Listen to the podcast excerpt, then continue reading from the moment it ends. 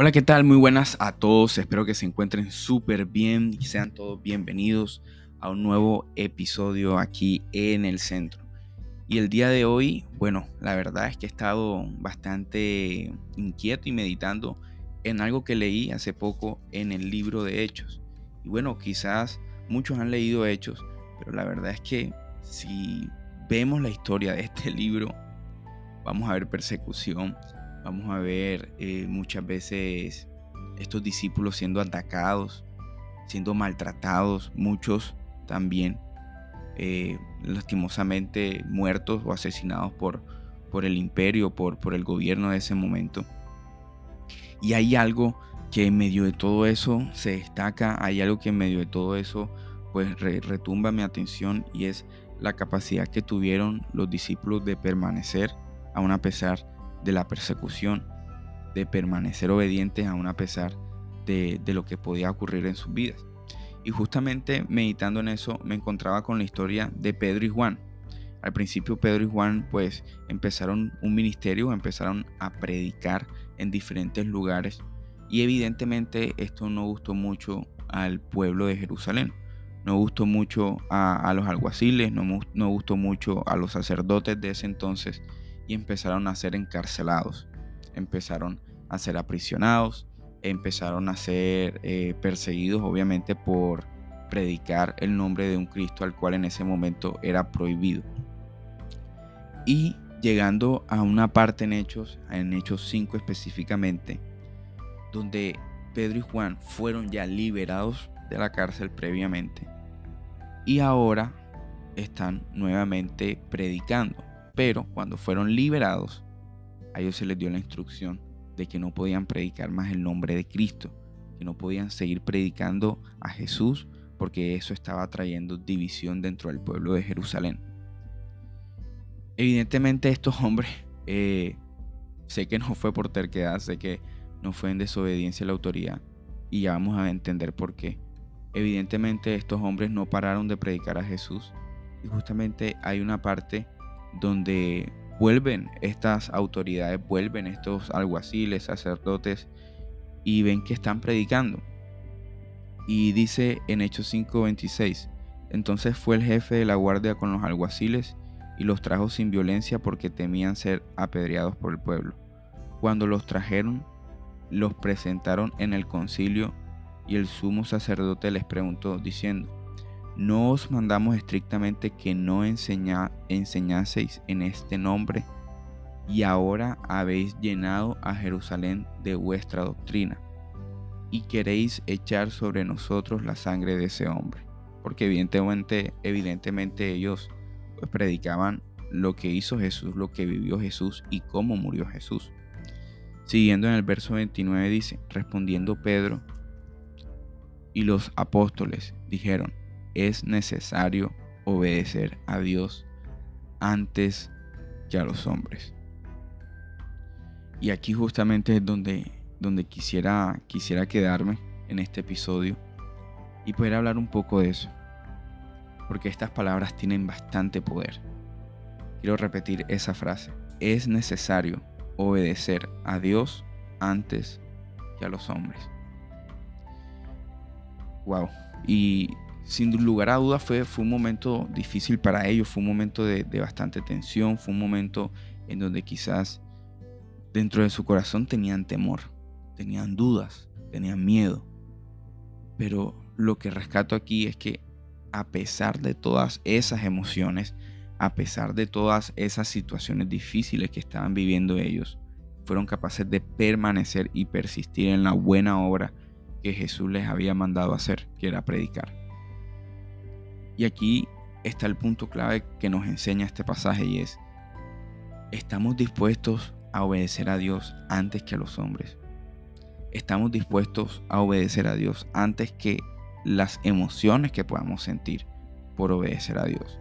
Porque puede existir temor, puede existir ansiedad, puede existir depresión, puede existir tristeza, puede existir un sinfín de emociones que nos rodean, que nos abracen por el simple hecho de tomar una decisión que va a beneficiar o va a ser en pro de construir el reino de Dios, que va a ser en pro de edificar la iglesia, que va a ser en pro de obedecer lo que Dios nos ha mandado hacer.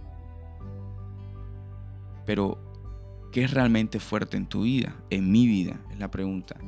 Si es más fuerte la convicción de que hay un Dios que nos está respaldando, que hay la convicción de que hay un temor, hay, hay una situación negativa, hay un futuro incierto, que es más fuerte en nuestro corazón, que es más fuerte en nuestra vida. La convicción de que Dios es real, de que Dios está con nosotros, o el temor, la ansiedad, la tristeza de que las cosas pueden salir mal. Muchachos, estos jóvenes no fueron atacados o no fueron, digamos, amenazados con no te vuelvo a hablar, no te voy a escribir más, eh, no voy a confiar más en ti. No, estos hombres fueron amenazados con su vida misma. A lo que voy es, el temor más alto que puede tener un ser humano es perder su vida. Estos hombres estaban dispuestos a ir por el temor más alto para poder obedecer la voz de Dios. El, el temor que hoy puedas tener ya fue vencido. El temor al rechazo ya fue vencido. El temor a sentirte solo ya fue vencido. El temor a que puedas fracasar en esa situación ya fue vencido. El temor a sentirte vulnerable ya fue vencido. Porque es que Jesús ya venció el mayor de los resultados a tus temores que fue la muerte. Ya los demás temores, los demás miedos que puedas tener, realmente ya están vencidos con Él. Así que eso es lo importante en este momento que quisiera eh, poder tener en mi corazón y compartírtelo. Y es que a pesar de cualquier situación, podamos darle el primer lugar a Dios. Porque esto también se trata de tener prioridades, ¿sabes?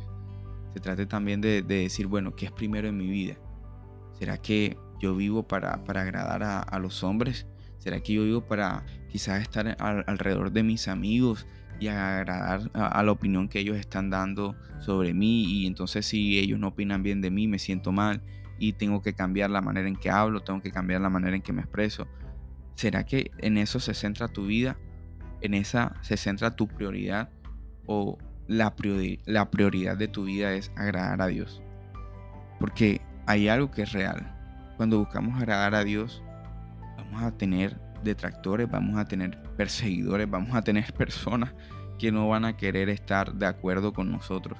Y es que ni siquiera el mismo Jesús, ni siquiera el mismo Jesús, siendo Dios en forma de hombre, vino aquí a la tierra y ni siquiera Él pudo tener una relación amigable con todos.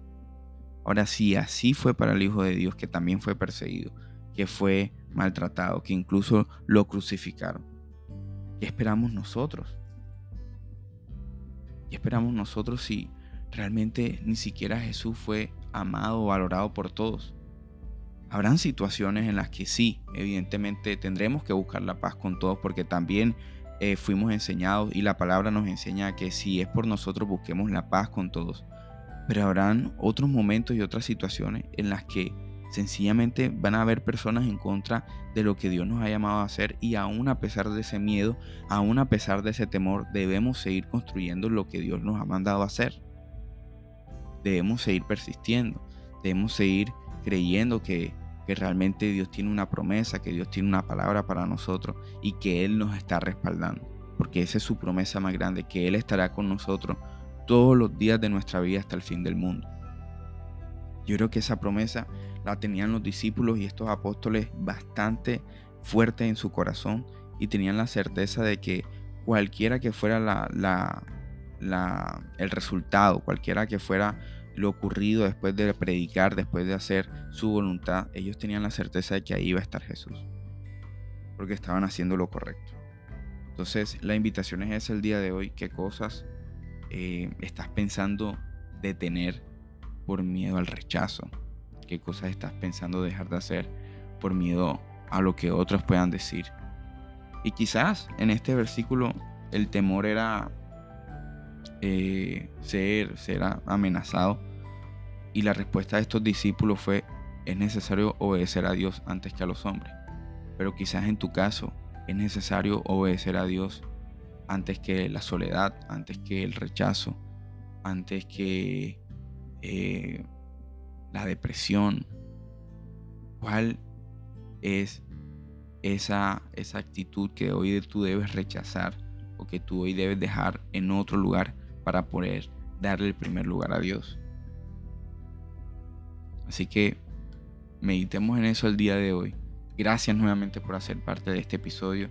Te invito a que nos puedas seguir en las diferentes redes en Instagram, TikTok, YouTube, aquí en Spotify, en, en Apple Podcast también. Así que muchísimas gracias por hacer parte de este episodio. Que Dios te bendiga.